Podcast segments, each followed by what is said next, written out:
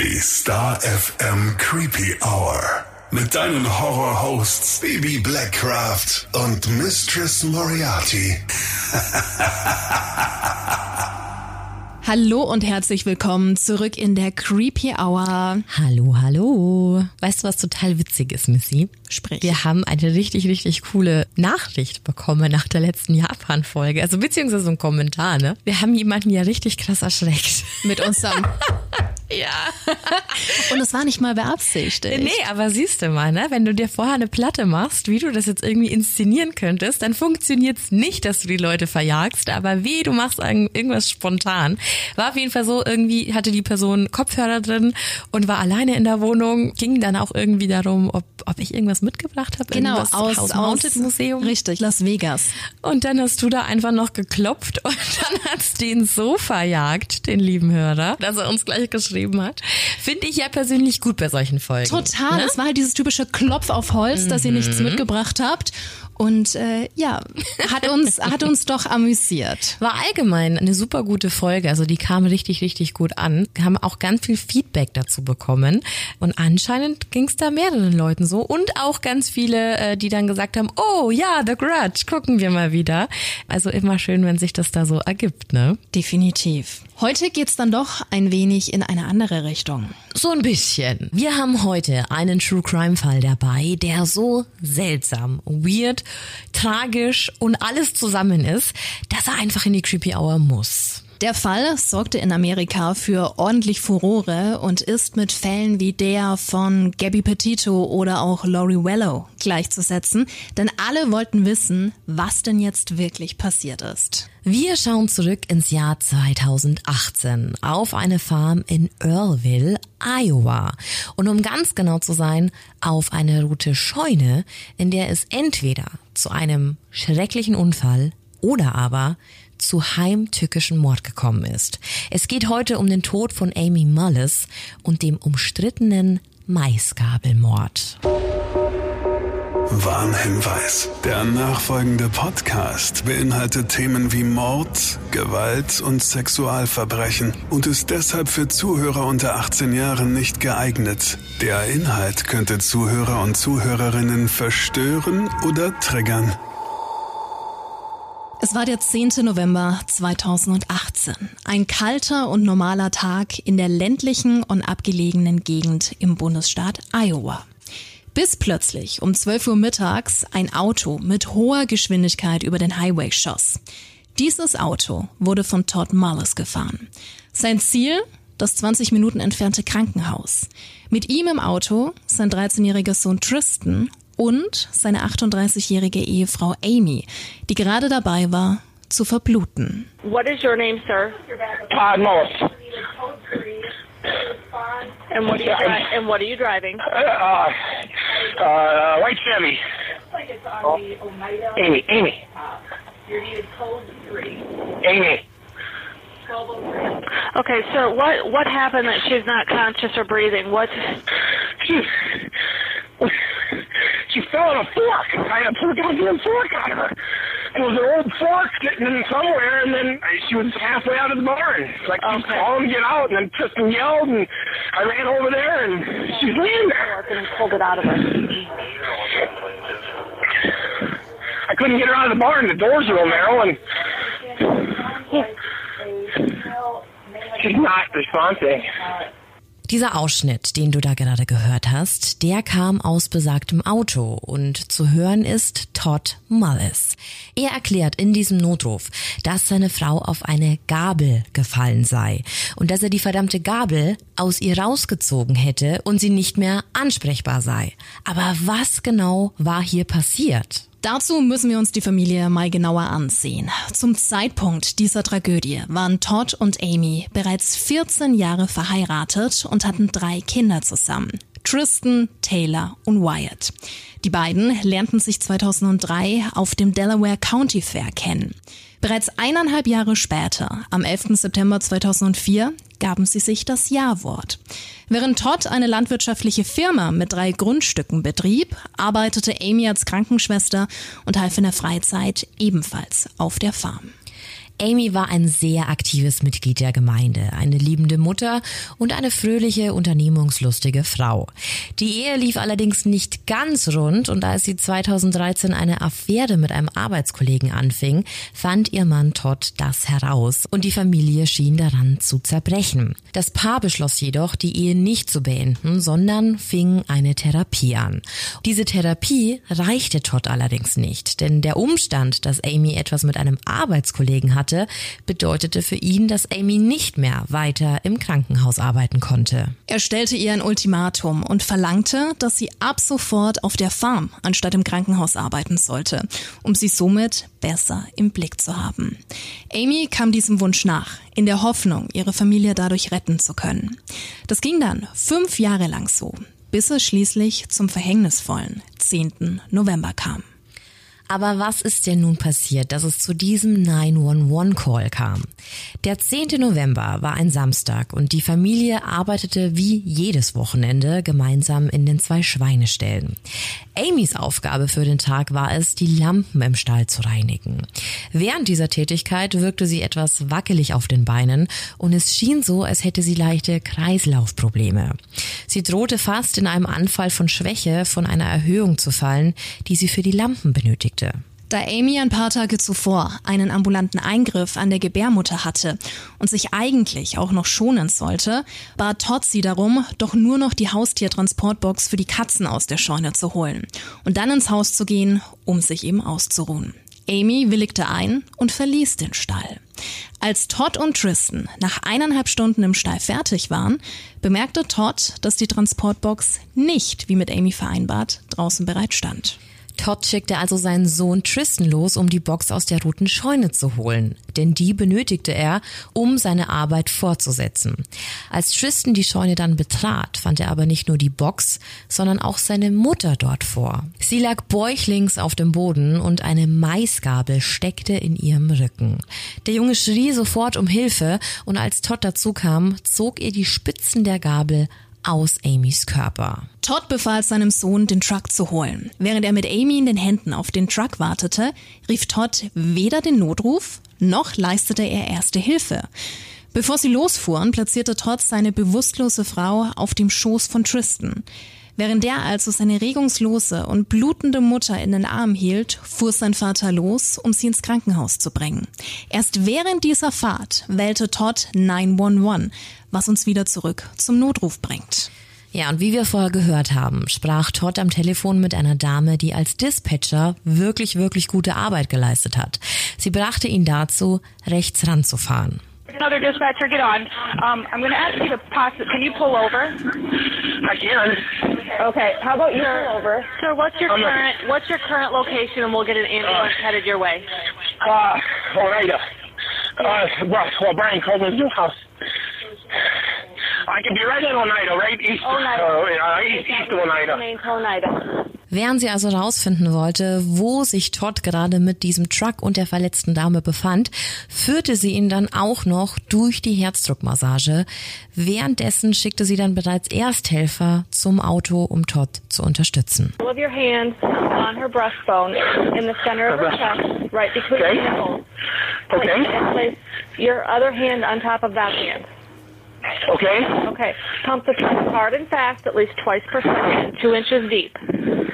Let- the chest come up all the way up between pumps, and we're going to do this until they get get there and can Okay. and can assist. Okay. Okay. Okay. Well, uh, twice per second. I just Yep. one, two. One, two. One, two.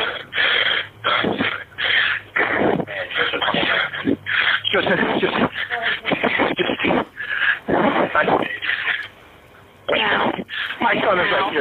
Now. Now. Now. Now. Now. Now. Now. Der Notruf an sich dauerte über sieben Minuten. Wir haben dir bis jetzt nur ein paar Ausschnitte daraus vorgespielt, um dir einen Eindruck zu vermitteln. Der Rest und bestimmte Teile des Notrufs werden später aber noch sehr, sehr wichtig. Für Amy kam leider jede Hilfe zu spät. Sie ist auf dem Weg ins Krankenhaus verblutet. Die Ärzte konnten nur noch den Tod der dreifachen Mutter feststellen. Ja, und bevor du jetzt weiter verwundert zuhörst und dich fragst, was eine verdammte Gabel so anrichten kann, es handelt sich hier natürlich um keine herkömmliche Gabel, sondern um eine sogenannte Maisgabel oder bei uns auch besser bekannt als Dunggabel. Das ist ein landwirtschaftliches Werkzeug, sieht aus wie, wie ein Besen, nur anstelle des Bürstenaufsatzes ragen unten lange, spitze und gekrümmte Metallzacken aus dem Stiel. Die Zackenanzahl kann variieren, aber in Amys Fall waren es vier. Ja, und der englische Begriff für so eine Maisgabel oder eben Dunggabel ist Corn Rake, weshalb dieser Fall zum Corn Rake Murder in der Presse wurde. Eigentlich benutzt man das Ding dafür, Maiskolben oder andere Dinge zu schaufeln, also eigentlich ein normaler Gegenstand auf so einer Farm. Nichts Außergewöhnliches, aber eben in diesem Fall tödlich. Aber zurück zum Fall. Zuerst wurde Amys Tod als landwirtschaftlicher Unfall eingestuft. Als bei der Untersuchung der Leiche aber sechs Eintrittswunden vermerkt wurden, gab es dann doch Klärungsbedarf. Denn die Maisgabel hatte, wie wir ja vorhin schon erwähnt haben, nur vier Zacken. Konnte es also wirklich nur ein Unfall sein? Konnte Amy zweimal auf ein solches Werkzeug fallen? Genau diese Frage sorgte dafür, dass aus dem vermeintlichen Unfall ein Mordverdacht entstand. Hauptverdächtiger war natürlich der Ehemann Todd Mullis. Die Polizei startete also wenige Tage nach dem Tod von Amy mit den Ermittlungen und durchleuchtete die Familie und das Eheleben der beiden. In der ersten Befragung war Todd sehr verhalten und betitelte ihre Ehe als gut. Er sagte sowas wie, dass die Kommunikation der beiden gut sei. Eine seltsame Beschreibung für 14 Jahre Ehe, oder? Schon. Bereits in dieser Befragung machten die Beamten Todd klar, dass sie glaubten, dass er für den Tod von Amy verantwortlich sei. Sie hatten die Hoffnung, ein schnelles Geständnis von Todd zu bekommen. Ein Motiv wurde auch sehr schnell entdeckt, denn Amy hatte erneut eine Affäre. Diesmal mit einem Mann namens Jerry Fraser. Er arbeitete manchmal auf der Farm der Mullis und war zwar ebenfalls verheiratet, doch Amy schien nach einem halben Jahr Liebelei mit ihm Gefühle entwickelt zu haben und sah tatsächlich echtes Potenzial für ein besseres Leben. Yep, denn anders als Todd vorgab, war die Kommunikation der beiden ja alles andere als gut. Freunde von Amy sagten aus, dass sie sich eher wie eine Gefangene in der Ehe fühlte, sie keinerlei Freiräume von Todd erhielt und regelrecht Angst vor ihm hatte. Das Farmleben störte sie und sie wollte einfach mehr. Ihre Bedenken waren aber so groß, dass sie Freunden sagte, dass Todd sie umbringen würde, wenn sie ihn verließe. Die Ermittler fanden tatsächlich Beweise dafür, dass Amy plante, Todd zu verlassen und was noch viel schlimmer für ihn war, die Hälfte der Farm zu beanspruchen, um sich somit einen Neuanfang leisten zu können. Todd stritt zwar ab, davon gewusst zu haben, es kam aber raus, dass es wohl einen Verdacht gab, denn Todd hat Jerry und auch dessen Frau bereits auf die mögliche Affäre angesprochen. Angeblich blockte Cherrys Frau im Gespräch komplett ab. Sie konnte sich nicht vorstellen, dass es eine Affäre gab. Das war allerdings falsch, denn Cherry und Amy waren tatsächlich heimlich ein Paar. Sogar am Tattag schrieb Amy Cherry E-Mails und beschwerte sich über die Farmarbeit. Ein Umstand, wenn es Todd denn mitbekommen hat, der zu einem erstklassigen Tatmotiv passte. Um den Verdacht zu beweisen und Anklage gegen ihn zu erheben, galt es natürlich auch, Alibis und den Tatort zu checken.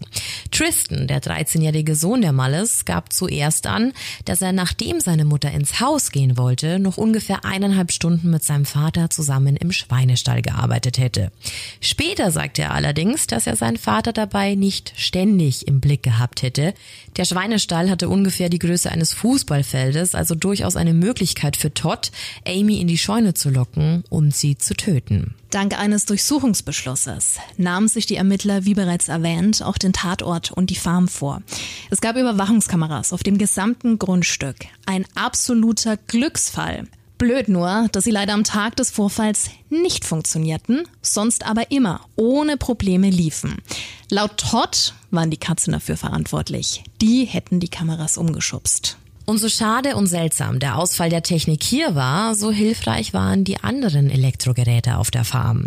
Auf Todds iPad zum Beispiel, welches in seinem Traktor gefunden wurde, gab es nämlich einen, ja, sagen wir mal, sehr interessanten und aufschlussreichen Suchverlauf. Da gab es zum Beispiel, did ancient cultures kill adulterers? Also wurden Ehebrecher früher ermordet? Thrill of the Kill, der Nervenkitzel zu töten, Thrill of the Hunt, der Nervenkitzel der Jagd. Once you hunt a man, you will always feel the thirst, also dass man immer blutdürstig ist, wenn man einmal gemordet hat. What happens to cheaters in history, also was ist mit Betrügern in der Vergangenheit passiert. Killing unfaithful women, untreue Frauen umbringen und What to do with large open chest wounds and organs in the body. Also wo der Weg dahin geht, ist glaube ich ganz klar. Das war dann auch Grund genug, im Januar 2019 einen Haftbefehl gegen Todd zu erlassen. Das war zwei Monate nach dem Tod seiner Frau. Und die Anklage lautete First Degree Murder.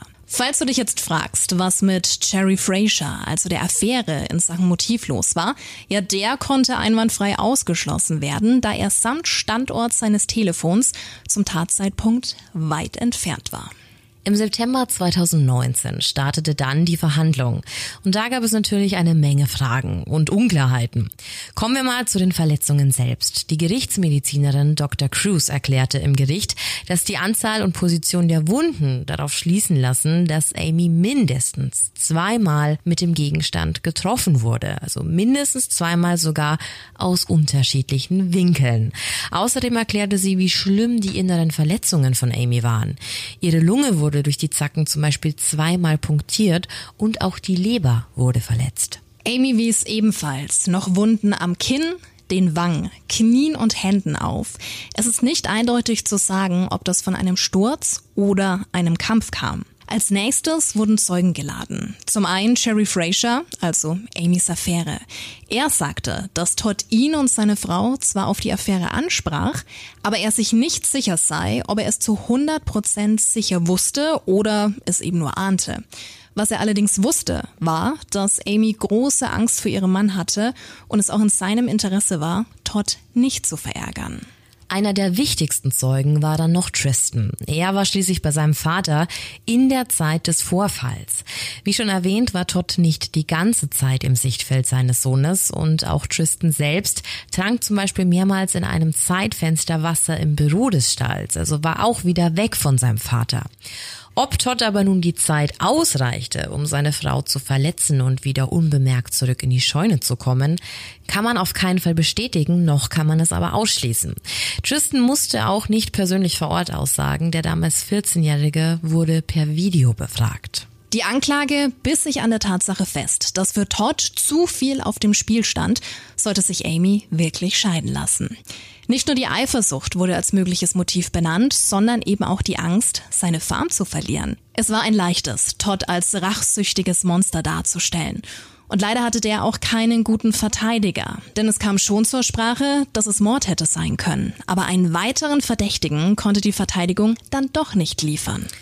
Als es dann um die Suchverläufe auf dem iPad ging, konnte man auch feststellen, dass einige der Suchanfragen von Amy selbst waren. Vielleicht wollte sie selbst nach Merkmalen fremdgehender Frauen suchen, um sich so besser zu verhalten und eben nicht aufzufallen. Auffällig war aber auch die gezielten Anfragen bezüglich dem Thema Mord nur wenige Tage vor dem Unfall. Wir haben ja vorher noch erwähnt, dass der Notruf noch eine Rolle spielen wird. Die Anklage wollte nämlich etwas in diesem Notruf gehört haben. Und zwar zwischen den Pausen der Herzdruckmassage. Um es dir nicht vorzusagen, kommt hier der Ausschnitt, in dem etwas zu hören sein soll, aber hör mal selbst.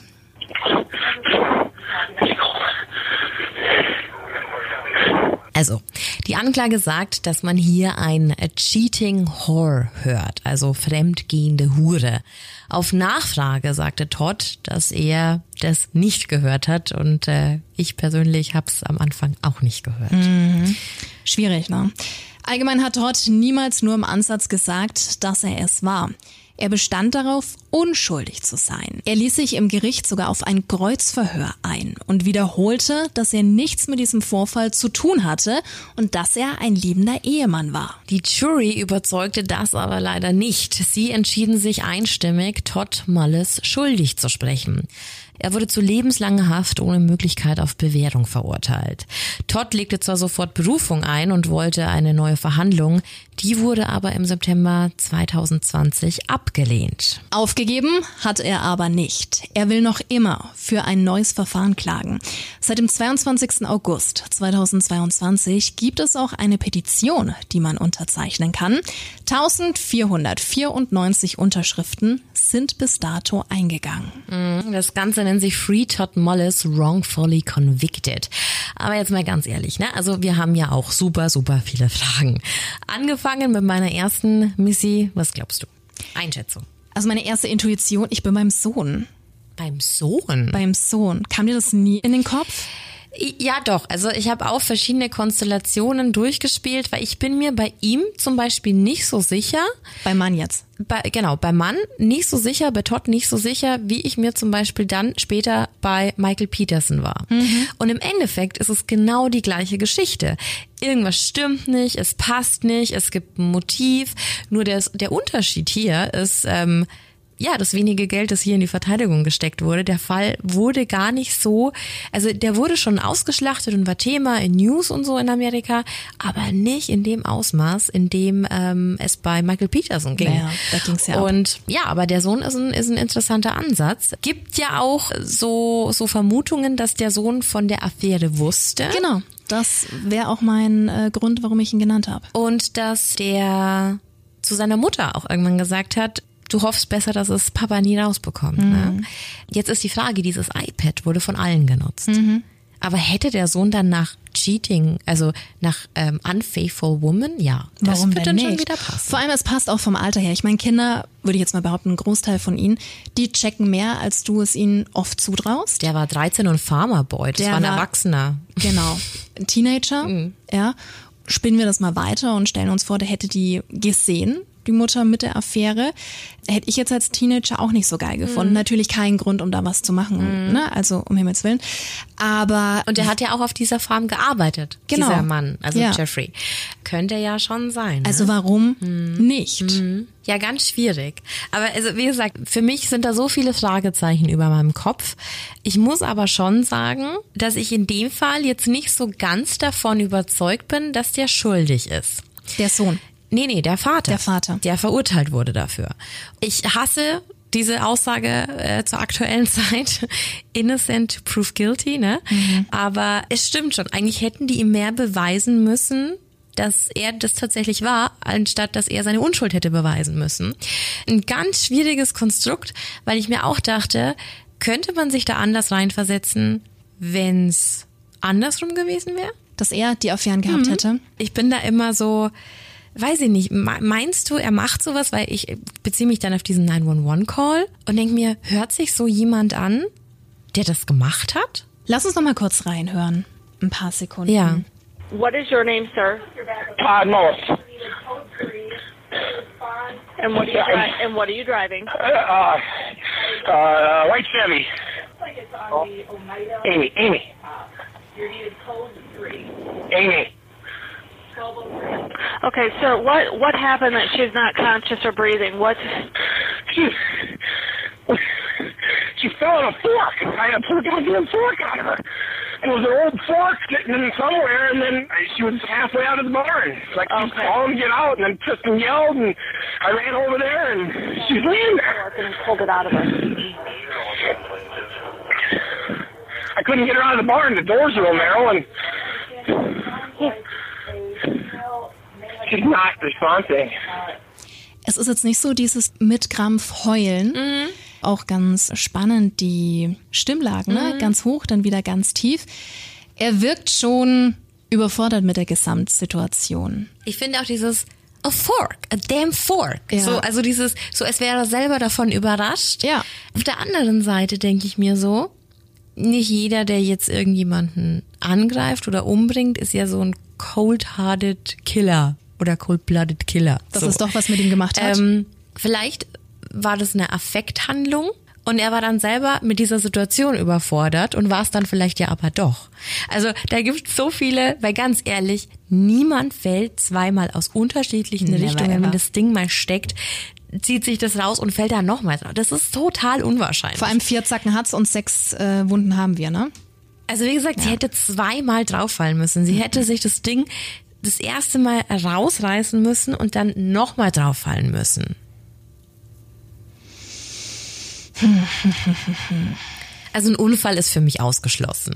Was sagst du denn zu dem Cheating Whore? Ja, wie gesagt, also wenn man es weiß, und das ist immer das Gefährliche, wenn, also da gibt's ja unzählige TikTok- und Instagram-Videos, wenn man sich auf eine Sache konzentriert, dass man es hört, obwohl man auch die andere Sache hören könnte. Ich, ich bin mir nicht sicher, also man kann es klar reininterpretieren, wenn man es vorgegeben bekommt, aber ich wüsste jetzt nicht, hätte ich es jetzt das erste Mal unbefangen gehört, ob ich es gehört hätte.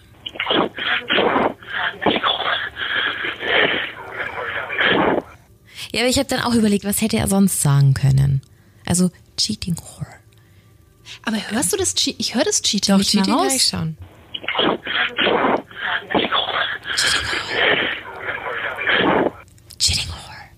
Aber wie gesagt, das könnte halt auch jedes andere Geräusch sein, weil du siehst ja, oder du hörst ja, wie abgehetzt er ist. Also Ja, ja. man muss sich diese Situation trotzdem nochmal, weil sowas vergisst man oft, wenn man über solche Fälle spricht, ja nochmal vor Augen rufen. Also der Sohn hat seine blutende, verblutende Mutter auf dem Schoß. So, und dann sagt die von der Notrufzentrale, bitte fahren Sie jetzt rechts ran, wir schicken Ihnen Ersthelfer und Sie müssen jetzt mit der Herzdruckmassage beginnen. Und dann musst du die ja erstmal, also die haben die dann rausgezogen und haben die auf die Ladefläche des Trucks abgelegt. Mit deinem Sohn, also dieser ganze Umstand muss ja so unfassbar chaotisch und überfordernd sein. Und mir wird es zum Beispiel so gehen, ich habe noch nie eine Herzdruckmassage gemacht. Ich auch nicht, nein. Ähm, also da prasselt ja so viel auf dich ein und du bist wahrscheinlich einfach nur, also er wirkt ja unfassbar abgehetzt. Der war ja da auch mit einem Affenzahn unterwegs. Ja, ganz kurzatmig ist er. Von daher, ah, ich bin total hin und her gerissen. Ich würde jetzt nicht sagen, ich würde es ihm nicht zutrauen von dem, was ich jetzt gehört habe oder so. Oder dass er kein Motiv hätte. Aber irgendwas passt nicht. Irgendwas passt nicht. Also du sagst nicht schuldig? Nee, würde ich auch nicht sagen. Ich kann mich nicht entscheiden. Ähm, aber, also spinnen wir das doch mal durch. Die hat ja quasi in der Zeit, in der sie in diesem Schweinestall mit ihrem Sohn und ihrem Mann gearbeitet hat, die anderen zwei kleinen Kinder, die waren drinnen in der Farm, hat die E-Mails geschrieben an ihren Loverboy. Loverboy. Und hat sich dann aufgeregt, dass sie die Scheiße hier überhaupt nicht machen will und hat ihm erzählt, was sie, was sie ihm gerade machen muss. Und das, also die hat sich ihr Leben einfach anders vorgestellt. Ist ja überhaupt nichts Verwerfliches daran, ne? Und gerade wenn der so total einengend war und ihr dann gar nicht mehr vertraut, gemacht hat, ganz ja. schrecklich stelle ich mir das vor. Aber okay, also es ist diese Ausgangssituation und er hätte ja dann irgendwie in dieser Situation wissen müssen, vielleicht war das der Grund, der das fast zum Überlaufen gebracht hat. Ey, die schreibt jetzt gerade, dass sie darauf gerade gar keinen Bock hat und schreibt jetzt diesem anderen Mann und wenn sie geht, dann nimmt sie mir alles. Vielleicht gab es da so eine Kurzschlussreaktion. Dass diese Mail das fast zum Überlaufen gebracht hat. Aber hätte dann der Sohn nicht mitbekommen müssen, wie er überhaupt mitbekommen hätte, dass sie diese Mail schreibt? Es muss ja irgendeinen Grund gegeben haben. Es war ja ein Tablet, Ein iPad. ein iPad. das alle nutzten. Ist bekannt, ob da irgendwie die Synchronisation eingestellt war? Dass du theoretisch vom Handy aus, Handy des Mannes, Mhm. Handy des Sohnes, dass die den Chatverlauf auch von ihrem Privathandy Also gesehen haben, in- verfolgen konnten? Es hat in den Gerichtsakten geheißen, dass Todd nur auf die Affäre aufmerksam wurde oder was vermutet hat, weil er die Telefonrechnung gesehen hat. Warum hat seine Frau so viel Kontakt zu einem Mitarbeiter? Und dann hat sie damals gemeint, das ist nur wegen den Kindern und Aktivitäten der Kinder. Weil er ja auch Weil er ja auch verheiratet war und eine Familie hatte. Genau, und ich glaube, so wurde halt so ein bisschen suspicious. Ja, ja. ähm, und gerade wenn natürlich schon mal eine Affäre im Raum stand, dann äh, auf Arbeit, jetzt hatte sie diese Arbeit nicht mehr. Äh, Vielleicht gab es da ja irgendwie so einen Aha-Moment bei ihm, aber ob er es wirklich gewusst hat, wissen wir nicht. Und auch, dass er natürlich dann die Frau konfrontiert hat, also Jerrys Frau, und die das ja auch nochmal gesagt hat, nee, das kann ich mir nicht vorstellen. Also ich glaube nicht, dass er wirklich handfeste Beweise hatte. Und vielleicht war er an dem Tag dann einfach super aufmerksam.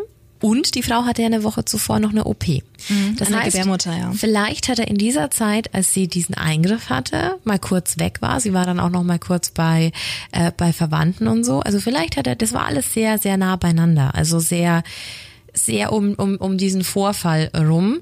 Vielleicht hatte er genügend Zeit, um mal irgendwas zu checken. Vielleicht hatte er dann plötzlich Zugriff zu den Mails. Man weiß das ja nie. dass er die Zeit zur Recherche genutzt hat.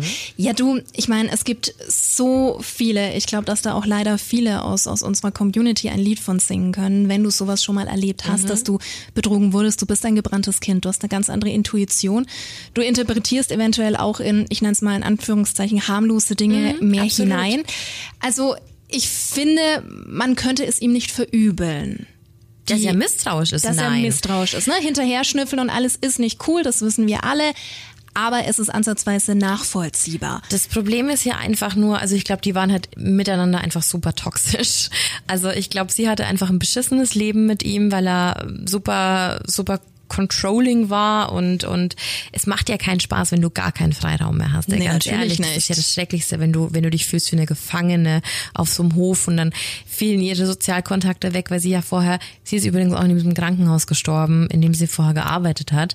Und da hast du ja doch noch mal einen anderen Austausch, wenn du jeden Tag auf Arbeit gehst und dann ne, in so einem großen Konstrukt wie, im- wie im Krankenhaus arbeitest, du hast mit Menschen zu tun, du lernst verschiedene, genau. Ja. Und so war jetzt nur noch Kinder, Farm, Mann. Das war's. Und deswegen kann man es ihr auch nicht verübeln, dass sie da irgendwie ausbrechen wollte. Und wenn das halt ihr Ticket war, weil sie sich dachte, hey, ich muss ja irgendwie hier rauskommen, dann ja, kann ich auch verstehen. ne? Also ich kann beide Seiten irgendwo verstehen. Ich glaube tatsächlich auch, dass es bei ihm eher dieses, äh, diese Verlustangst war, ähm, sein Hab und Gut zu verlieren, als seine Frau. Ich unterstelle ihm das jetzt einfach mal. Ja, eventuell auch alleine mit den Kindern dazustehen, was man ja auch nicht, ob. Ich glaube nicht, dass ähm, sie die nicht mitgenommen hätte. Meinst du? Weißt du's? Die war eine sehr liebende Mutter, stand überall. Also keine, man kann ja nie, man kann ja immer nur spekulieren und vermuten, weil man die Menschen halt einfach nicht kennt, über die man hier spricht. Aber ja, also die Arbeit, die auf einer Farm anfällt, dann alleine zu machen, die Hälfte an, an Gut und an Land, Hab und Gut zu verlieren, das ist alles nicht lustig. Ne? Nein. Aber halt noch lang kein Mordmotiv. Motiv ist es schon, aber Und dann besteht ja auch noch die Gefahr, dass du dann den Mitarbeiter verlierst. Wenn sich das tatsächlich bestätigt, dann brauchst stimmt. du da ja wieder ähm, Personal, musst dich darum kümmern. Ja, alles nicht so easy. Aber dieses Cornrake, das hing noch gar nicht so lange in dieser roten Scheune. Angeblich lag das mal irgendwo im Feld und äh, Todd hat das dann eingeräumt. Also das stand zumindest so in den, in Gerichtsakten zu Idaho versus Mullis. Und ähm, auch spannend, oder? Weil also dieses, dieser Gegenstand war irgendwie die ganze Zeit nicht im Einsatz, dann war er plötzlich da und dann stirbt sie genau durch dieses gefundene Werkzeug. Und dann stellt sich mir doch die Frage, gibt es auf so einer Farm nicht hundert andere Mittel und Wege, jemanden Um die Ecke zu bringen? Ja, ja. Weiß ich nicht, die Treppen runterfallen, irgendwas auf den Kopf bekommen. Ich weiß es nicht, aber doch nicht so ein. Irgendein Hammer oder irgendwas. Das ist ja wie ne? wenn du mit einer Mistgabel erstochen werden Ja. würdest. So. Ist das wirklich das Erste, was dir in den Kopf kommen würde, wenn du sowas planst? Deswegen spricht es doch eher für so ein Affekt. Affekt, oder? Für eine Affekthandlung. Ja, scheint so. Aber google ich dann sowas vorher? Deshalb glaube ich, dass nicht nur Todd da involviert war. Ne, es stand ja auch mal im Raum, vielleicht schützt der Sohn, äh, der Vater seinen Sohn. Also ich kann mir jetzt nicht vorstellen, dass Vater und Sohn da saßen und meinten, morgen bringen wir Mama um. Das nicht. Nein, bestimmt Aber- nicht. Die Frage ist halt auch, warum hat er dieses Ding rausgezogen? Also er hat ja gesagt, er hätte sie sonst nicht durch die Scheunentür tragen können, weil da alles so eng war.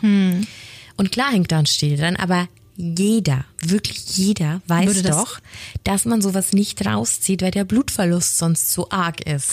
Naja gut, aber in so einem Moment, wenn du völlig überfordert mit der Situation bist, ist ja wie wenn, wenn wo Autounfälle passieren und du erste Hilfe leisten musst und das ja eigentlich gelernt hast, aber in dem Moment mit der Gesamtsituation zu überfordert bist. Auf einer Farm, da wo so viel passieren kann, I doubt it. Ich glaube, du weißt es sehr wohl. Naja, aber wenn du nicht rauskommst, Der wäre da schon irgendwie rausgekommen. Ja, keine Ahnung. Ich weiß es nicht, aber es ist, ähm, es wirkt einfach, irgendwo fehlt mir der, der rote Faden. So, es gibt immer wieder Ansätze da, wo ich mir denke, doch, auf jeden Fall war es. Und dann wieder so, aber wer so, so, also würde er es so machen? Und das Schlimme ist ja auch, man weiß ja nicht, wie lange sie da lag. Also es, die waren eineinhalb Stunden in diesem in diesem Schweinestall, Ja. er und sein Sohn. Also das heißt, sie ist eineinhalb Stunden vorher ja eigentlich in die rote Scheune gegangen, um diesen, um diese Transportbox zu holen. die rote Scheune, das klingt auch so Ja. schrecklich, ne? Irgendwie, also wie gesagt, es fühlt sich irgendwie komplett falsch an. Und äh, die Transportbox, die stand noch neben ihr. Also das heißt, sie ist ja aus diesem Grund wahrscheinlich in diese Scheune gegangen. Und jetzt ist die Frage, der Mann, also Todd, wusste ja dann wahrscheinlich, wo die Transportbox steht. Und hat ihr den Auftrag gegeben, bevor du jetzt reingehst und dich hinlegst, hol mir bitte noch diese Transportbox. Weil ich die brauche, ja. Also das heißt, er müsste ja rein theoretisch, um sicher zu gehen, dass die Frau in diesem Moment in der Scheune ist, auch sofort, als sie rausgegangen ist, ebenfalls rausgegangen sein. Richtig? Richtig. Sonst hätte er das Zeitfenster verpasst. Denkst du, es käme noch jemand in Frage? Ja, das hat die, das hat die Verteidigung auch verbummelt. Todd Mullis wurde im Zeugenstand, also er ist ja auch ins Kreuzverhör gegangen und er wurde gefragt, kennen Sie Menschen, die ihrer Frau hätten schaden wollen? Und da meinte er, nein, ihm ist niemand, also er ist sich niemandem bewusst. Was hältst du von Cherrys Frau? Obwohl sie meinte, sie hat sich nicht vorstellen können, dass da was gelaufen ist. Ich weiß ehrlich gesagt auch gar nicht, ob die überprüft wurde. Also in den Gerichtsakten stand nix. Aber wäre ein guter Ansatz. Ja, klar, die hatte auch ein Motiv. Und nur weil sie sagt, nein, kann ich mir nicht vorstellen. Naja, Vielleicht hatte die auch schon Verdacht und wollte. genau, und wollte, ah. wollte sich nicht verdächtig machen, wollte sich eventuell auch vor ihm nicht die Blöße geben. Ich meine, es ist ja auch nicht easy, dass du dich dann hinstellst und sagst, ja, ich glaube, Ja, ich werde stimmt. betrogen. Stimmt. Das ist ein guter Ansatz. Und die hatten auch wiederum Kinder. Ich weiß nicht, wie alt die Kinder waren von ihm. Aber da hängen ja auch noch mal Personen dran. ja, Also warum, warum äh, sollte nur Todd hier auffällig sein?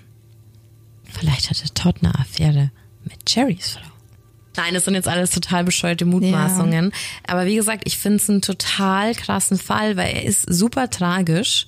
Und brutal auch. Ja, ich, ich, ich krieg, ich krieg diese Kurve in meinem Kopf nicht, um da irgendwie einschätzen zu können. Doch er war es. Es ist so ein OJ-Fall. Ist ein OJ-Fall, ist ein Michael Peterson-Fall, der irgendwie so Sachen aufwirft, da wo ich mir denke, es passt einfach nicht. Aber lass uns doch nochmal auf die Winkel eingehen, die du vorhin Ja. angesprochen hast. Was denkst du denn, wie hätte das vonstatten gehen können? Weil sie lag ja bäuchlings. Also sie lag mit mit den Armen ausgebreitet auf dem Boden, also Ja. so ihre Handinnenflächen zeigten zum Boden und auch ihre Knie berührten den Boden. So lag sie da.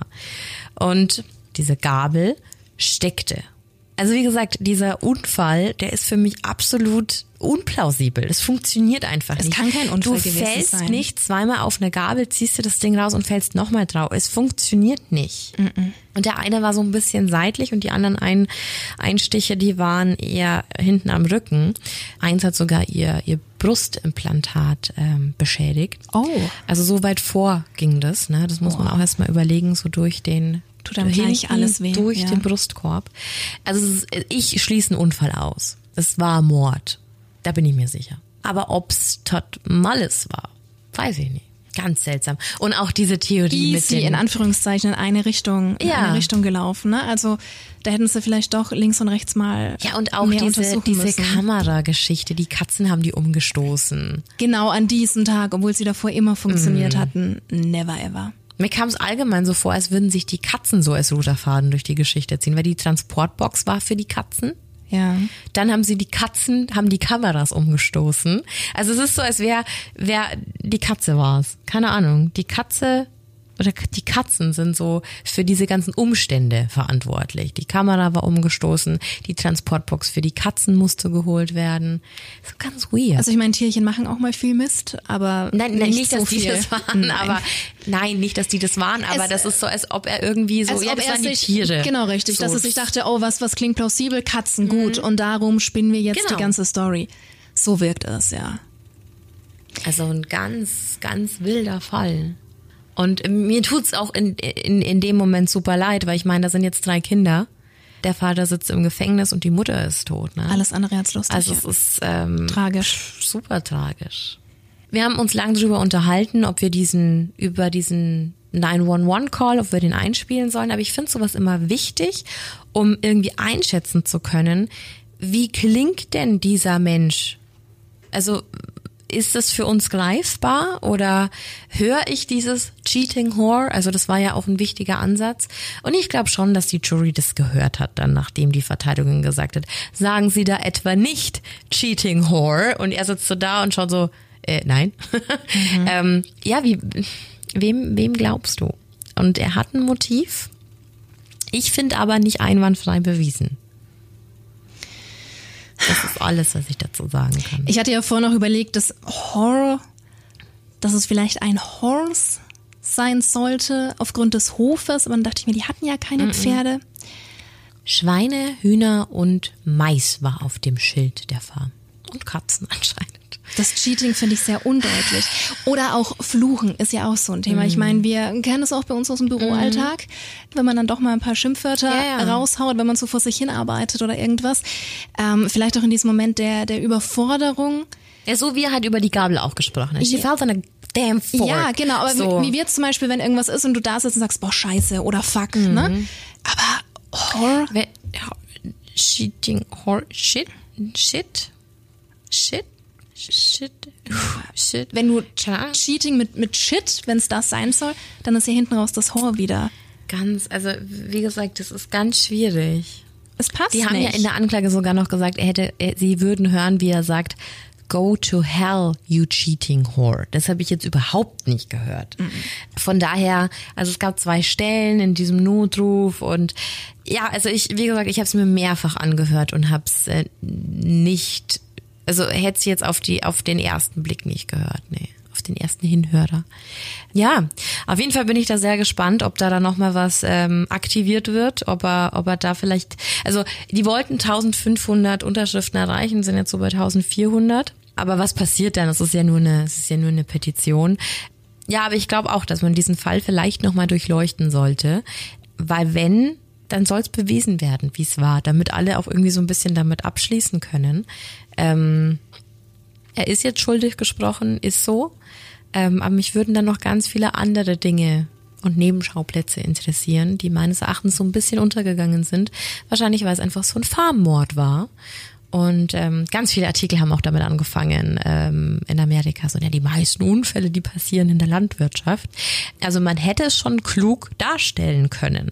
Aber eben nicht, wenn man zweimal zusticht. Mindestens. Vor allem, weißt du, was mich auch interessiert? Mhm. Was sie damals anhatte. Weil es war ja der 10. November 2018, ein kalter Tag. Minus sechs Grad hatte es. Da bist du doch, wenn du auf einer Farm arbeitest und unterwegs bist. Ich meine, klar, du kommst dann auch durch die körperliche Arbeit irgendwann ins Schwitzen, aber im November, da bist du dick eingepackt. Da hast du dann gerade auf der Farm vielleicht nochmal eine Fließjacke an oder irgendwie so eine Downweste, sowas in der Art. Da bist du ja auch nochmal in Anführungszeichen gepolstert.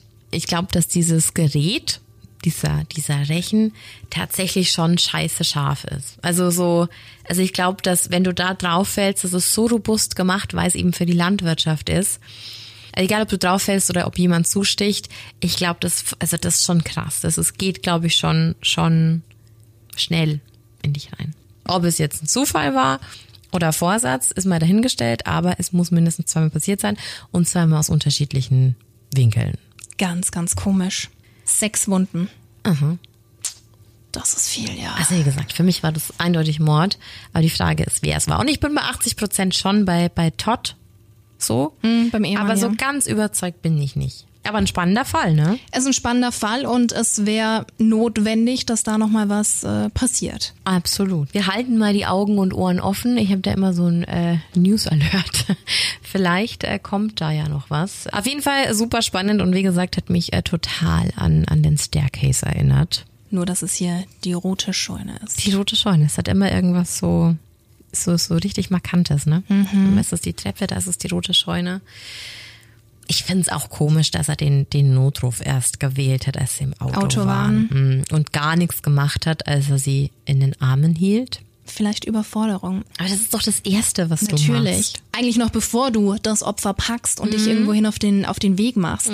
Ist ja genau das Gleiche, wenn jetzt hier jemand umfallen würde. Auf der anderen Seite, wenn es schwere Wunden sind, tiefe Wunden, dann schaust du natürlich auch, dass du schnell in die Klinik kommst und machst dich dann eher auf den Weg. Aber er hat ja, also er hatte ja auch noch, also es war der Sohn da und es war er da. So. Ich hätte mir halt vorstellen können, dass er seine Frau weiterhin trägt und sich auf den Weg zum Auto macht und dann zumindest der Sohn halt schon mal den Notruf wählt. Aber der Sohn hat das Auto geholt, der hat den Truck vorgefahren. ja, aber du kannst ja trotzdem in der Zeit telefonieren.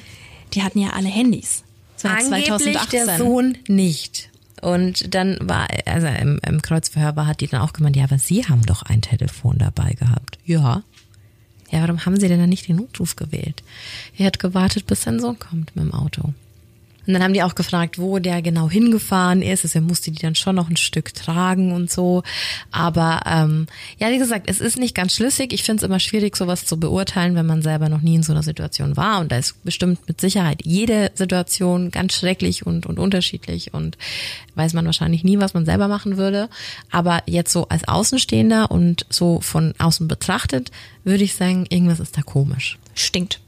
Ja. It's fishy. Ist es wirklich. Tragisch, aber sehr, sehr spannend. Spannend geht's auch nächste Woche weiter. Ja, mit Hörergeschichten. weil äh, du unserem Ruf gefolgt bist. Wir haben ganz viel reinbekommen, freuen uns da schon sehr dolle drauf. Wann kommt die Folge denn raus? Die kommt jetzt diesen Freitag raus, ne? Am 21.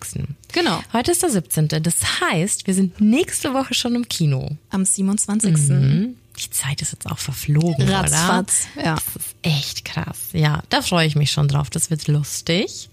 Ansonsten, hast du noch was? Aktuell nicht, nein. Oh, weißt du, das, das wollte ich dir noch erzählen. Sprich. Unser Kollege Julian kam vorher rein und meinte so, ihr müsst nächste Woche ein Special machen. Ich sowieso. Weil nächste Woche ähm, vor dem Ausschuss über UFOs gesprochen wird. Weil der Whistleblower, falls du es nicht mitbekommen hast, ein hochdekorierter und anerkannter ähm, ehemaliger NASA-Mitarbeiter, ja im Februar, glaube ich, gekündigt hat, diesen Jahres und danach richtig hart ausgepackt hat.